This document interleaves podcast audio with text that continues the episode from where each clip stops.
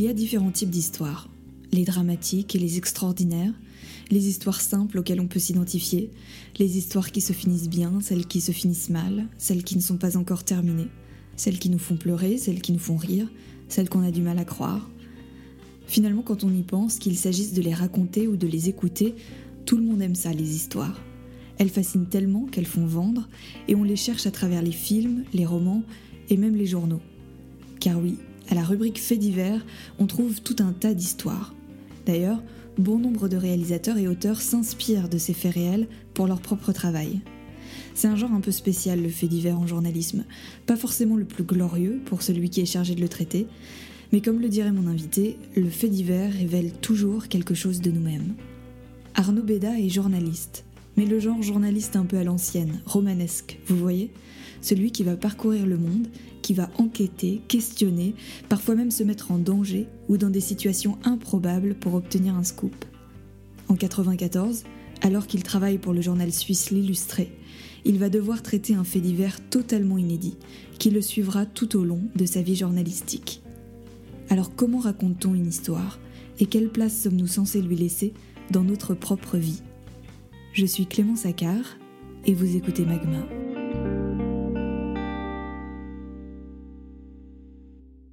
J'ai eu le déclic journalistique dès que j'étais euh, enfant, adolescent, en lisant les, certains auteurs comme euh, Paul Morand, comme Blaise Sandrard, comme Joseph Kessel, comme Jules Verne, bien évidemment. Le Tour du monde en 80 jours, ça donne quand même furieusement envie d'aller voir le monde.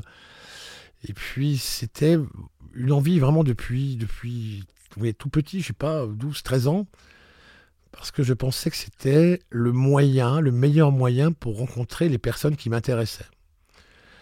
Je vous parle d'une époque où il y avait des personnalités comme euh, Hergé, comme François Truffaut, comme Aragon, comme et des personnalités comme ça que j'avais envie de rencontrer. Et le seul outil, le seul moyen pour les approcher, alors soit je leur écrivais une lettre de fan, de groupie un peu ridicule, soit je leur disais voilà, je suis jeune journaliste, euh, j'ai envie de vous rencontrer. Euh, alors que j'avais pas un grand média, je pigeais, comme on dit, pour des petits journaux en, en Suisse et et il y a eu des, magnifiques rencontres à ce moment-là, quand j'avais, je sais pas, 17, 18 ans.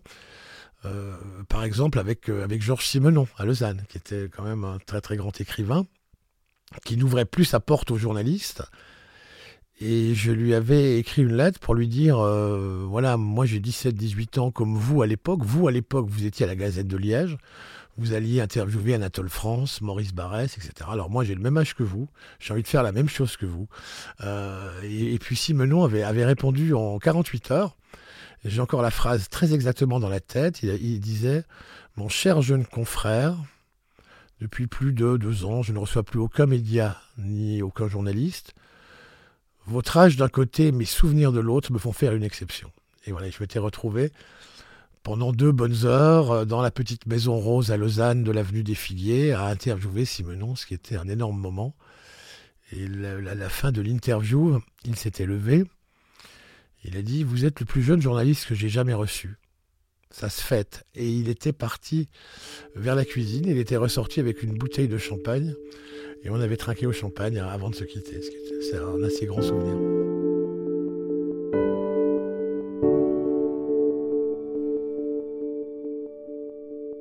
Un peu tout fait quoi dans, mon parcours. J'ai fait du people, j'ai fait du fait divers, j'ai fait de la politique, j'ai fait du grand reportage, enfin voilà, un peu tutti frutti. Ce qui, ce qui m'a plu dans, dans, le fait divers, c'est que c'est un peu une pêche. C'est un peu vous lancez un hameçon et vous savez pas très bien s'il va y avoir quelque chose au bout de l'hameçon. Il y a un côté track, il y a un petit côté chasse, il y a un petit côté défi personnel. C'est pas toujours simple d'aller voir des, des gens touchés par un drame, meurtris par un deuil et de leur d'essayer de leur expliquer qu'il faut parler, qu'il faut s'exprimer, qu'il faut, etc. Alors oui, c'est pas, euh, c'était encore moins à l'époque un genre noble, mais ce qui est très drôle, c'est un, genre qui, qui reste, qui perdure. Et puis, il y a quelque chose de fascinant dans le crime, parce qu'on, quand ce sont des faits divers qui concernent des crimes, parce qu'on est, évidemment, on est de sein de corps et d'esprit, enfin j'espère, mais je pense qu'on peut tous être amenés un jour à tuer souvent c'est le mécanisme. Qu'est-ce qui fait que, paf, il y a quelque chose que, qui, fait une bascule, qui, qui, pousse la personne de l'autre côté, qui le fait rentrer dans quelque chose d'autre? Je trouve ça toujours assez fascinant, ces ressorts-là, ces ressorts psychologiques.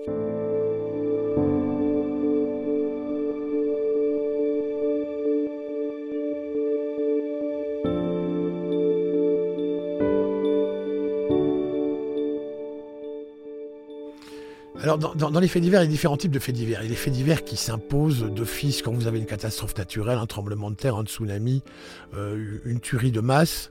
C'est incontournable. Il faut y aller, il faut la traiter. Et puis sinon, il y a des, des, faits divers moins médiatisés, mais qui sont, la phrase n'est peut-être pas la, la plus heureuse, mais enfin, qui sont des bonnes histoires. Vous savez, on demandait à Gabin qu'est-ce qui fait un bon film, il disait une bonne histoire, mais encore une bonne histoire, mais encore une bonne histoire. Le fait divers, ça procède de la même alchimie. Si vous avez une histoire exemplaire, euh, étonnante, avec laquelle le, lecteur peut s'identifier, il, faut en parler. Il y a des histoires parfois tristes, mais parfois drôles. Je me souviens par exemple d'un individu, d'un personnage qui faisait le, le, tour de tous les trois étoiles Michelin à travers le monde. À l'époque, il y en avait 66 et il avait appelé ça Route 66.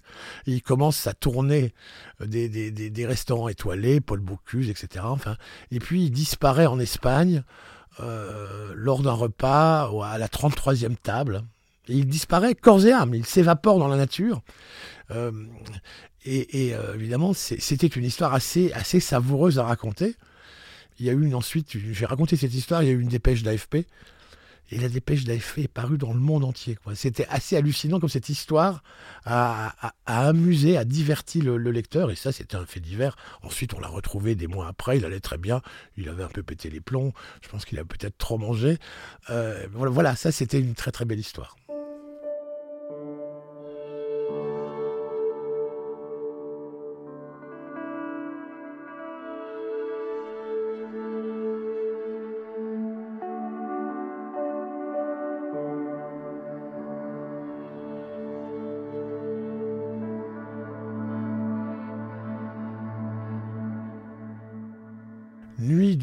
4 au 5 octobre en 1994, à l'époque, j'habite, euh, je travaille à Lausanne, mais j'habite à Evian. Je prends donc le bateau tous les jours pour rentrer chez moi. Remettez-vous dans l'époque, il n'y a pas de téléphone portable, par exemple. Enfin, c'est et ce matin-là, il y a un flash de la radio romande vers 6 heures du matin.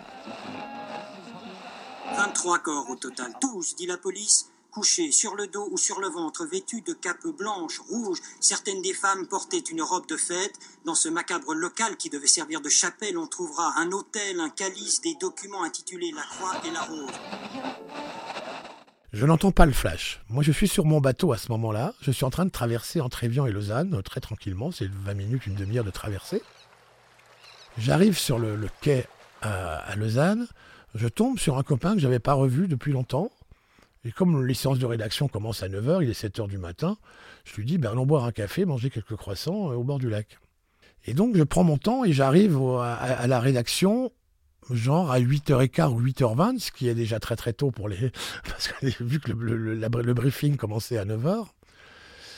Et là, le rédacteur en chef me, tombe dessus et me dit Mais tu étais où etc. J'ai voulu t'appeler. Je dis Mais j'étais sur mon bateau, j'étais plus à la maison. Et ensuite, voilà je me souviens de son expression, il me dit, il y a des dingues qui se sont fait péter le caisson, sauter le caisson, c'était son, son expression. Euh, alors, parce qu'entre temps, il y a, après Chéry, le petit village de, Chéry, il y avait eu aussi, dans les minutes qui suivaient, le village de Salvan dans le canton du Valais, deux lieux, deux lieux éloignés d'environ 150 km. 23 morts dans une ferme incendiée à Chéry, 25 autres morts dans des chalets à Grange-sur-Salvan. Une fin du monde programmée prémédité avec un cérémonial bien précis. Plusieurs cadavres présentaient aussi des blessures par balle, notamment dans le crâne. Les enquêteurs ont pu déterminer le mode de mise à feu par jerrycan d'essence. Et très vite, ils ont pensé au suicide collectif. Car ce qui reste de la ferme calcinée ressemble fort au siège d'une secte. Et il est très énervé. Il me dit Oui, j'ai cherché à te joindre. Et puis, alors voilà, comme je n'ai pas pu t'atteindre, j'ai envoyé une équipe à Chéry, une équipe à Salvan, et toi, tu restes ici et tu fais le suivi. Donc, euh, dans le langage euh, plus, euh, plus simple, faire le suivi, ça voulait dire faire la merde. Donc, ça voulait dire que les équipes sur place allaient m'appeler et me dire voilà, on a ça, on a tel nom, et puis moi je devais vérifier. Nous n'avions pas Internet non plus, pas de portable et pas d'Internet, donc dès que j'avais un nom, je devais consulter les registres du commerce, je devais essayer de faire des téléphones en, retrouvant l'adresse dans l'annuaire téléphonique, voir les voisins, etc. Enfin, essayer de, glaner quelques infos par-ci, par-là.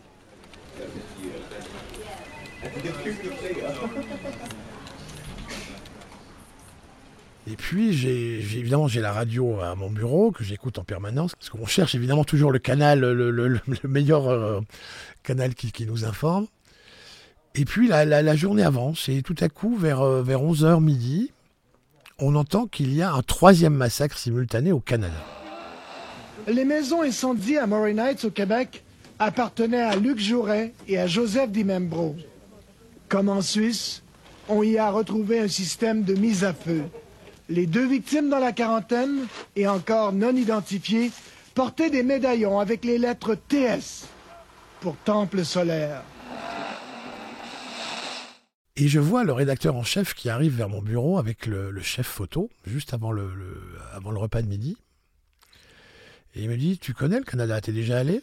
Je dis, oui, oui, je connais un peu, je suis allé deux fois. Oui, ok. Et il repart. et je dis à mon collègue vis-à-vis de moi, je lui dis, le Canada, ça va être pour le mec qui fait la merde. Vu que les, deux autres équipes, euh, les deux faits diversiers euh, étaient déjà sur le terrain, je me suis dit, ça va me revenir. Et effectivement, après, on est sorti déjeuner. Après le déjeuner, le rédacteur en chef est venu, il m'a dit, bon, écoute, euh, prends ton billet pour, pour Montréal. Tu pars avec un photographe qui s'appelait Claude, Claude Glouns. Et tu pars à Montréal dès que tu peux. Donc je suis parti le lendemain matin. J'ai fait un Genève-Montréal. Et évidemment, je pars euh, très fébrile, très excité. Je suis très jeune, j'ai 28 ans.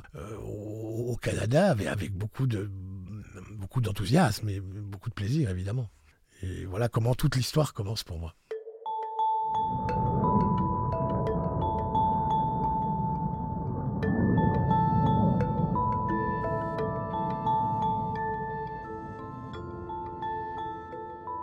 De l'ordre du Temple solaire, on ne sait pas grand-chose au moment où Arnaud Beda prend son vol en direction du Canada. Deux noms pourtant se distinguent rapidement, Joe Dimambro et Luc Jouret. En 84, ils fondent ensemble cette mystérieuse organisation. Au fil des années, ils parviennent à séduire des centaines de personnes et créent de toutes pièces une forme de vie communautaire dans des fermes reculées. Des lieux hors du temps où un mode de vie sain et écologique est encouragé, mais où d'étranges cérémonies sont également célébrées. On y parle à huis clos de fin du monde, d'apocalypse, de la planète Sirius, d'une possibilité de transiter vers un monde meilleur avant qu'il ne soit trop tard. Ces croyances sont partagées en réseau, en Suisse, en France et au Québec. Au Québec d'ailleurs, ce ne sont pas seulement deux personnes qui sont retrouvées mortes, comme pouvaient le dire les médias dans les premières heures, en réalité ce sont cinq corps qui sont découverts dans les maisons brûlées. Cette fois-ci, difficile de parler de suicide collectif, les enquêteurs pensent davantage à une exécution.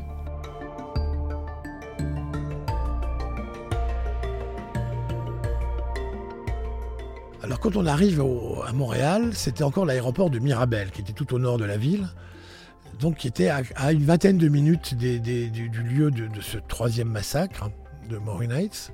Donc tout de suite, on loue une voiture et on va sur les lieux. Et on voit cette maison incendiée, c'était des maisons circulaires, trois maisons circulaires, celle du centre était incendiée. Et là, on tombe sur évidemment euh, quelques confrères qui travaillent, la, police euh, canadienne qui a ceinturé euh, l'endroit, on discute un peu. C'était au milieu d'une forêt, donc il n'y avait pas beaucoup de voisinage, il n'y avait pas grand-chose à faire. Il se trouvait que je connaissais un des journalistes de la presse, mais c'est une énorme structure. Hein. Et puis voilà, on s'est retrouvés le soir, euh, rue Saint-Jacques, euh, à la rédaction de la presse, où on a été très très bien accueillis, parce qu'eux aussi étaient désireux d'avoir des informations de la Suisse, euh, des massacres en Suisse. Donc il y avait une, convergence d'intérêts. Je te donne, tu me donnes, donc ça, marchait très très bien. Et puis il faut, il faut aussi un petit peu de chance, parce que, comme disait Lazareff, Pierre Lazareff, euh, il disait un, journaliste qui n'a pas de chance, c'est une faute professionnelle grave. Et je suis assez d'accord avec ça. Et très très vite, ça me revient, une des équipes qui est à Lausanne m'appelle et me dit Écoute, on sait maintenant qu'un des gars de la secte, qui s'appelait Joël Heger, était marié à une Québécoise qui s'appelait Annie Brunel.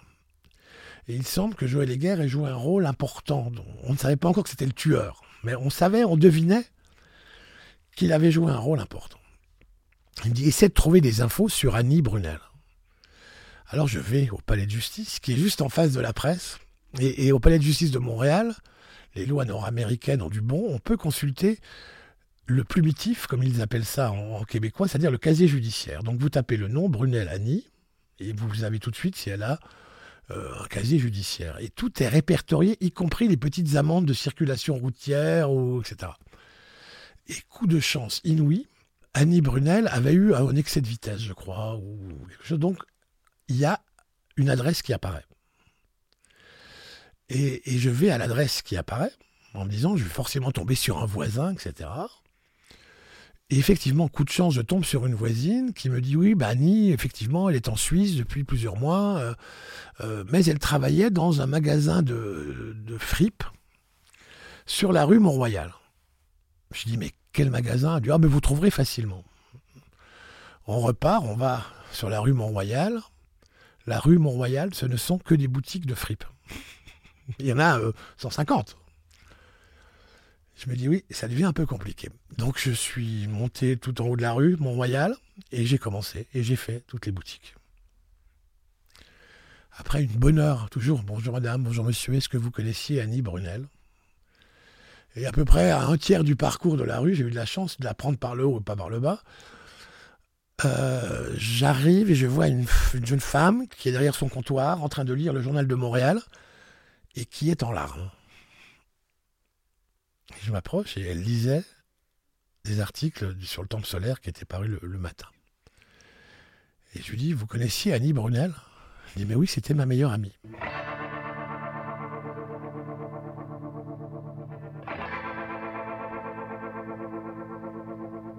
Et voilà. Et là, c'est parti. Elle me raconte, elle me ressort des cartes postales, etc. Et évidemment, à l'époque, nous n'avions pas Facebook. Et on cherche des photos. On veut des photos de la personne.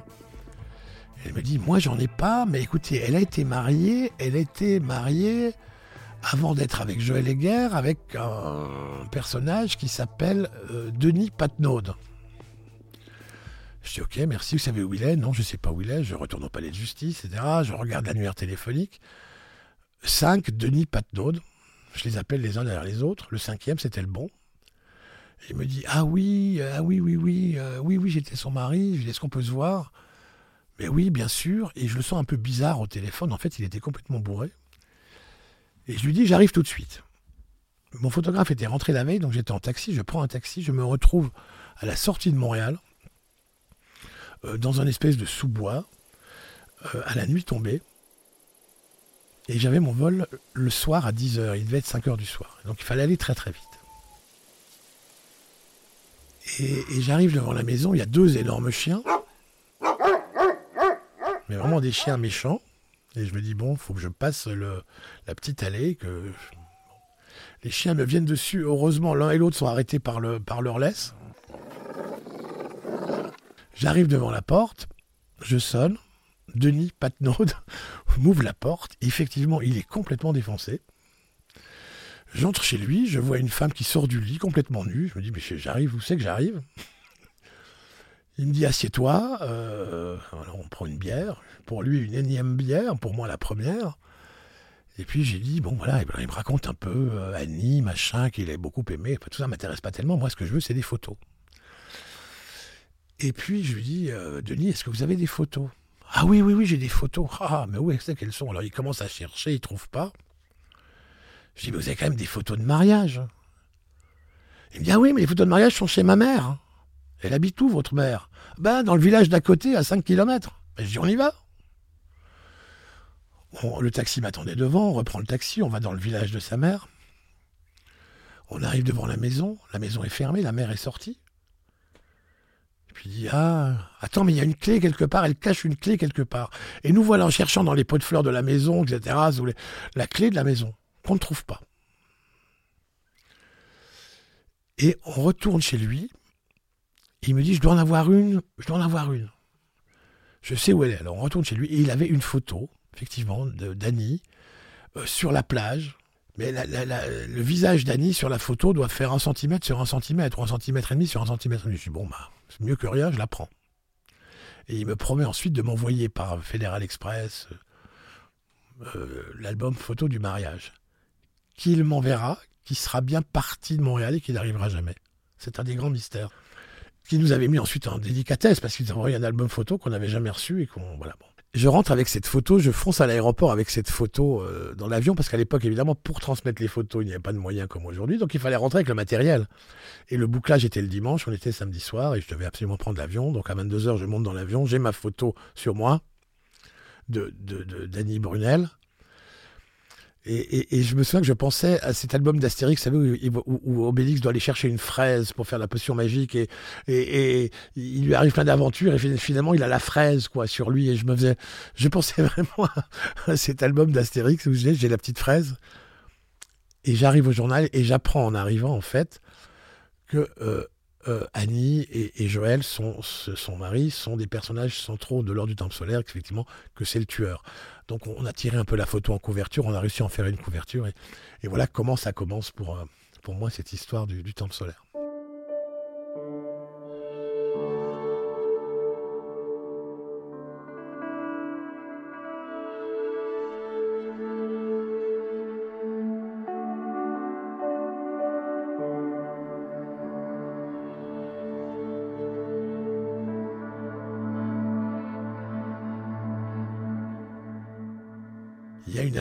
À, réussir un scoop, à être le premier. Ça, c'est certain. Ça, c'est certain. Et après, quand on quand on n'a plus pendant un moment, on est comme un, comme un, drogué qui n'a plus son shoot, qui n'a plus sa dose. On, doit toujours avoir un peu.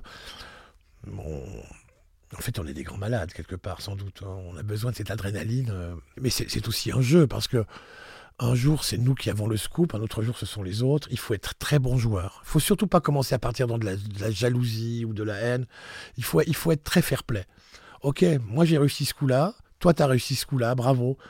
Il y a une espèce de code d'honneur. faut pas nourrir. Il y a un peu trop de ça aujourd'hui dans le métier où vous réussissez quelque chose, l'autre est jaloux, mais attends, ce coup-là c'est moi, la prochaine fois ce sera toi. Et puis dans, dans 15 jours, plus personne ne va parler de ça. Hein. C'est très éphémère. Euh. Mais souvent, il y a une telle tension, une telle adrénaline que le confrère qui est en face d'un autre titre, qui court aussi, euh, qui crapahute dans la nature pour euh, trouver les mêmes choses et qui ne les trouve pas, peut vite balancer dans, de la petite jalousie un peu mesquine. Mais, mais bon, ça fait partie du jeu. Mais c'est sûr qu'il y a cet enjeu, mais un peu de piment, parce que c'est toujours très excitant d'être le premier, c'est sûr.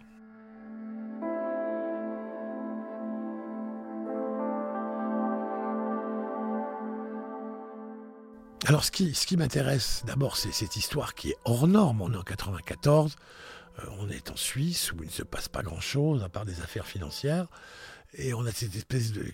Ça frappe tellement les imaginations. On se dit d'abord, mais alors, attends, comment ça fonctionnait? Il y avait 570 membres, je crois, si je me souviens bien. Euh, on avait 53 euh, victimes pour les premiers massacres de 94, il y en avait, 74 au final, euh, après trois ans, après d'autres massacres. Et on cherche évidemment les liens entre les uns et les autres, etc. Et, déjà, quand vous avez 53 victimes, des Québécois, des Suisses, des Français, un Espagnol, ça fait quand même beaucoup de personnages dont on cherche à, à, comment, à relier les fils entre eux. Qui connaît qui, qui couche avec qui, parce qu'en plus dans cette secte c'était vachement important, qui couche avec qui, euh, euh, qui connaît qui, qui n'aimait pas qui, etc. Donc c'est vrai qu'au début, j'en ai fait, je ne veux pas dire des cauchemars, mais je me réveillais la nuit, quoi, pour me dire, attends, ah, est-ce que celui-là... Euh, et il y a, a relier les fils entre eux, quelque chose de, impératif, puis qui, peut devenir vite obsessionnel, parce que vous voulez tout comprendre.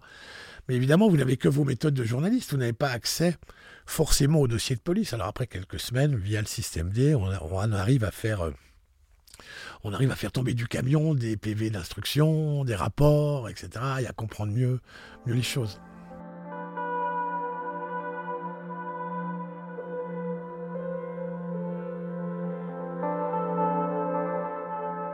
À ce stade de l'enquête, le rôle de Jody Mambro et de Luc Jouret n'est plus approuvé. Ils étaient déjà formellement identifiés comme les gourous de l'ordre du Temple solaire. Tous les deux perdent la vie en Suisse en compagnie de leurs adeptes lors des premiers suicides collectifs. La justice n'a alors personne vers qui se tourner pour expliquer cette tragédie. Mais peu à peu, un nouveau nom est évoqué, celui du chef d'orchestre Michel Tabachnik. Lui est bien vivant et aurait été un proche des deux leaders du mouvement. C'est lui qui notamment aurait rédigé de nombreux textes permettant de conditionner les adeptes. Problème, personne ne semble trouver le moindre document qui prouve son implication au sein de la secte.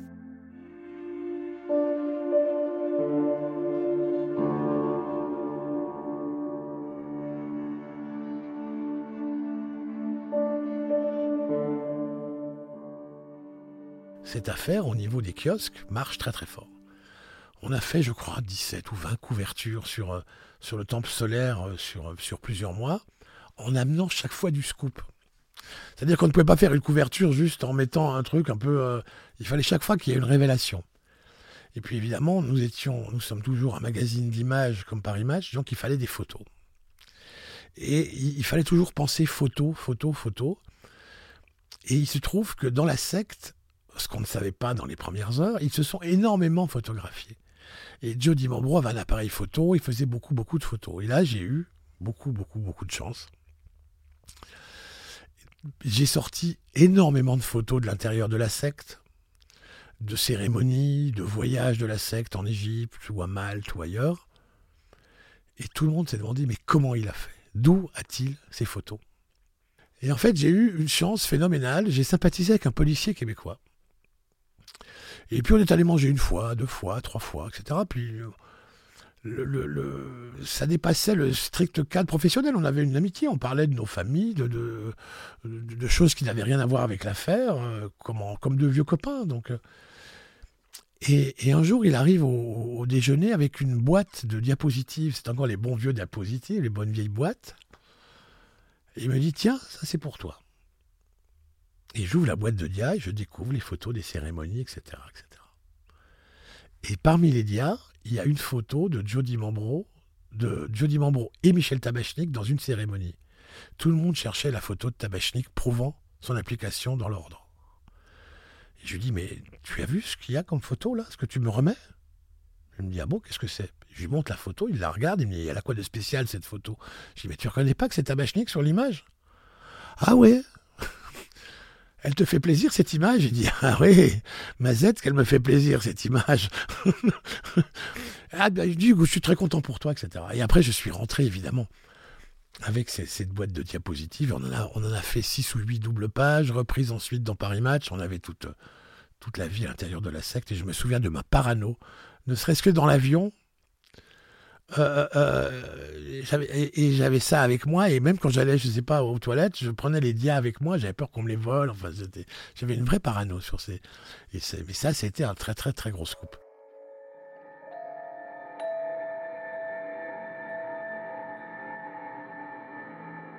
Sur ces photos, on découvre non seulement les liens de Michel Tabachnik avec la secte, mais aussi des détails sur le fonctionnement même de l'ordre du Temple solaire et les lecteurs, fascinés, semblent attendre chaque nouvelle information avec impatience.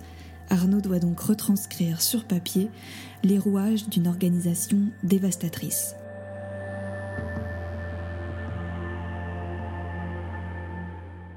Il y avait des réunions, des cérémonies, des cérémonies en cap, cap noir, cap doré, cap blanche, où il était dit des espèces de prières qu'on appelait notamment des archers. Euh, et c'était des cérémonies, par exemple, Jody Mambro avait organisé une cérémonie. Euh, il avait dans la secte une, maîtresse qui, qui, était tombée enceinte de lui.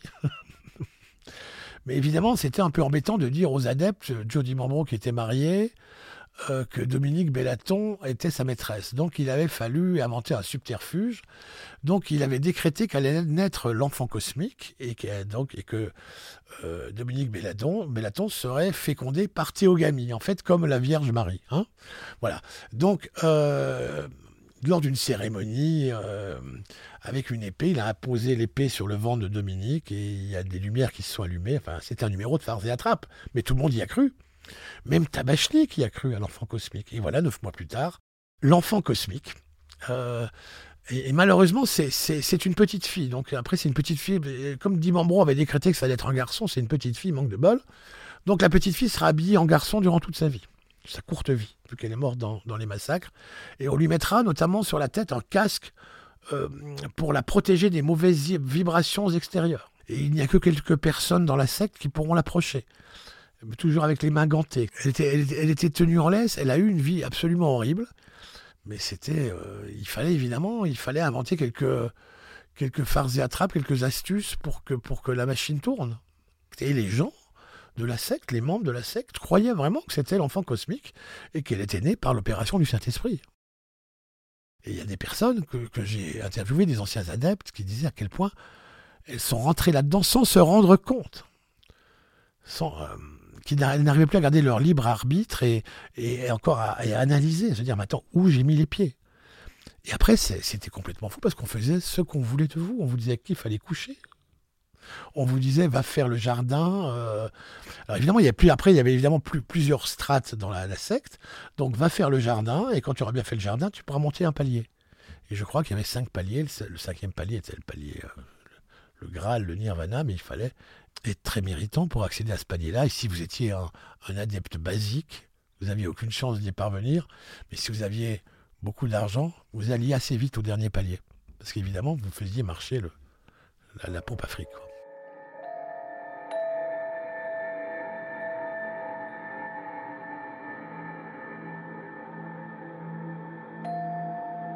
Il se trouve que quelques mois auparavant, nous avions en, Suisse un personnage qui faisait une émission de télévision qui se passait dans une cave. Et c'était deux personnages qui se racontaient des petites histoires drôles, humoristiques, dans une cave autour d'un verre de fendant.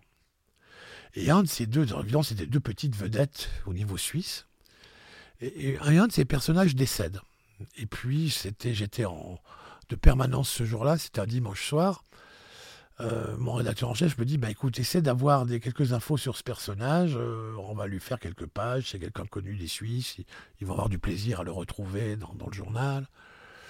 Et j'appelle euh, chez lui sa veuve qui me dit ah oui oui bah oui c'est très gentil. Bah écoutez oui venez. J'ai les albums photos. Venez.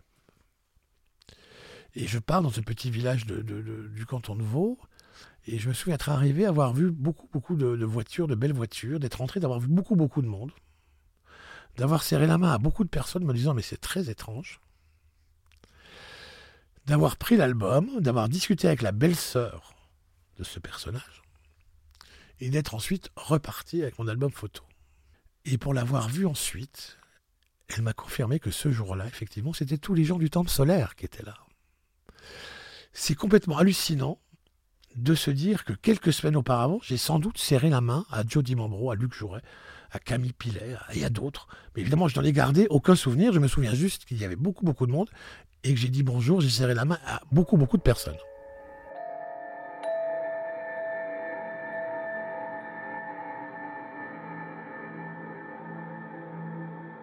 Un an après les premiers massacres, en décembre 95, 16 personnes sont retrouvées mortes dans une petite clairière du Vercors.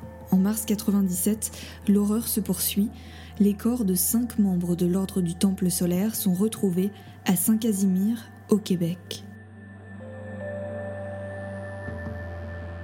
Saint-Casimir, le tout dernier massacre, c'était une évidence qu'il allait avoir lieu parce que j'avais évidemment les policiers québécois qui me renseignaient et qui me disaient écoute, ça bouge beaucoup. Euh, on, les a interrogés, ils, sont, ils ont très envie d'y passer. Puis évidemment, tout, est aussi liberté individuelle. Vous ne pouvez pas empêcher quelqu'un qui veut se suicider de, se suicider. Et on sait aujourd'hui qu'ils ont eu une discussion avec les policiers, qui ont dit écoutez, si vous voulez y aller, faites-le. On ne peut pas vous empêcher. C'est votre liberté individuelle. Mais ne prenez pas les enfants. Mais au début, les parents veulent que les enfants viennent avec. Et puis, comme ils sont un peu pieds un peu amateurs, les systèmes de mise à feu ne marchent pas très bien. Enfin, rien ne marche vraiment. Donc, euh, et c'est là que les enfants qui ont été euh, comment, euh, drogués ou somnifères se réveillent. Et puis disent attendez, papa, maman, nous, on ne veut pas y aller. Et finalement, après quelques discussions, les parents concèdent à ce qui reste de ce monde. Et eux, seuls les parents et leurs amis, cinq personnes, euh, transitent vers Sirius. Et effectivement, le témoignage des enfants est, excessivement intéressant aujourd'hui parce qu'ils racontent par le menu ces toutes dernières heures, comment ça s'est passé? je me souviens, à rallumant mon portable à 6 ou 7 heures du matin, et ayant genre 40 messages sur mon portable pour me dire il y a d'abord un premier message qui me dit il y a un incendie à Saint-Casimir dans une des dans une des maisons de la secte etc puis après les messages évoluaient heure après heure pour finalement arriver à ce tout dernier massacre avec cinq morts petit massacre mais évidemment où je suis parti tout de suite. Et, le, souvenir que j'ai en arrivant, j'arrive à l'aéroport et j'entends mon nom appelé par le haut-parleur, Monsieur Béda est prié de, de, rejoindre d'urgence le guichet de Air Canada. Je me dis, mais qu'est-ce qu'ils veulent, Air Canada? Et en fait, je me retrouve devant une armada de médias, de caméras de télévision et de journalistes, etc., qui, pour m'attirer, avaient trouvé cette astuce, qui était de bonne guerre, parce que j'étais allé, genre, un mois, un mois et demi avant au Québec, pour dire, vous verrez, il y aura un troisième massacre au Québec. Et le massacre arrivait, et tous les journalistes voulaient me parler pour dire Mais comment vous le saviez? Voilà, ça c'est un souvenir assez, fort.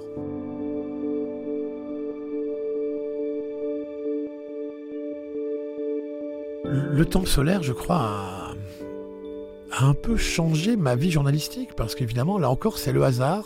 J'étais pas du tout. Euh, prédestiné à ça. Je ne pensais pas que cette histoire allait m'occuper autant de mois, voire d'années. Et effectivement, c'était tellement étonnant, tellement hors du commun, tellement saisissant. Et puis, ça a été un, un sacré baptême du feu, parce qu'à partir du moment où vous avez fait le temple solaire avec autant de personnages, autant de lieux différents, euh, autant de pays, euh, euh, j'ai l'impression qu'après, vous pouvez à peu près tout faire. quoi. Donc, c'est vraiment une histoire tellement extraordinaire je crois qu'on en, a une dans un parcours de journaliste. On n'en a pas deux. Et voilà, c'était celle-là.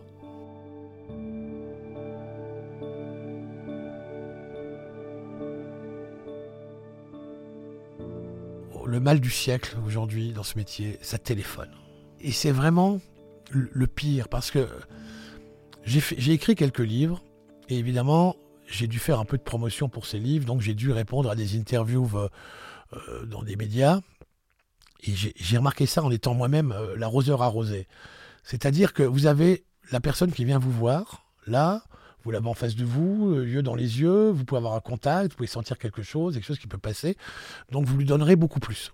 Mais de manière inconsciente aussi. Et puis vous avez la personne qui téléphone, vous la connaissez pas, vous entendez une voix, vous lui donnerez, vous lui ferez ce que j'appelle le service minimum. Et puis il y a pire maintenant, il y a encore une troisième catégorie, c'est l'envoi des questions par mail on vous envoie quatre questions par mail, puis il faut y répondre par écrit. Non, le journalisme de, terrain est en train de mourir. Euh, en dehors du journalisme des, grandes chaînes de télévision qui sont obligées d'y aller, ou des chaînes d'infos en continu, mais qui sont obligées d'y aller, mais sans avoir le temps maintenant. C'est l'immédiateté, puis elles n'ont pas le temps de rester. Le journalisme de terrain, où on prend le temps, euh, d'hebdomadaire en fait, il, n'en en reste plus beaucoup, il reste Paris Match. Euh, il reste un peu nous, parce qu'elle aussi, il y a moins de moyens qu'avant, euh, mais c'est vraiment un journalisme qui est en train de disparaître, et c'est dommage. Et c'est dommage. mais, mais je ne comprends pas pourquoi ce journaliste de terrain peut disparaître, parce que c'est l'essence même du métier. On va. Déjà, Albert Londres, il allait, il allait, euh, il allait faire les chemins de Buenos Aires, il allait faire le bagne en, Guyane, il allait, euh, il allait en Asie. Euh, c'est le, sens même de ce métier. Il faut aller là où ça se passe, il faut aller renifler, il faut aller. Vous comprenez tout de suite quand, euh, quand vous êtes sur le terrain. Ce que vous ne comprenez pas en étant derrière votre bureau. Mais, mais, on ne gère pas sa vie, on n'a plus de vie personnelle. Voilà. De divorce. Donc voilà, c'est comme ça. Euh, parce que j'ai un peu égoïstement, sans doute égoïstement, j'ai toujours fait passer mon métier avant le reste. Et je me suis dit, chaque fois qu'on me demande d'aller quelque part, je ne vais pas refuser. On ne refuse pas d'aller à l'autre bout du monde il n'y a aucune bonne raison qui justifie qu'on refuse euh, de, partir au Brésil, euh, à Tahiti euh, ou je ne sais où. même si on n'est qu'une femme qu'on aime et qui dit reste à la maison, ben non, non, il faut y aller. Faut pas regretter après, se dire ah j'aurais dû y aller, j'aurais dû le, faire. J'ai toujours été passionné par ce que je faisais, donc c'est vrai que j'ai toujours mis mon métier avant le reste.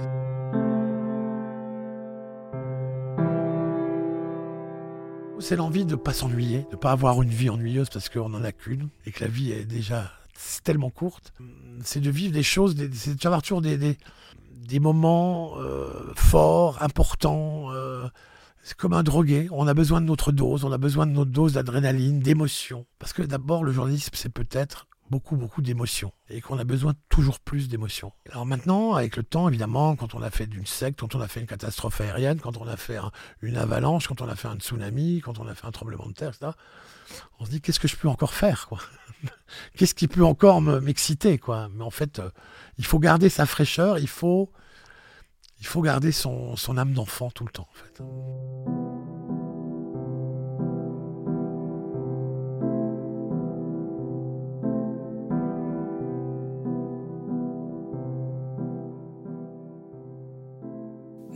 Beaucoup à Arnaud Béda d'avoir accepté de partager ses souvenirs liés à l'ordre du Temple solaire.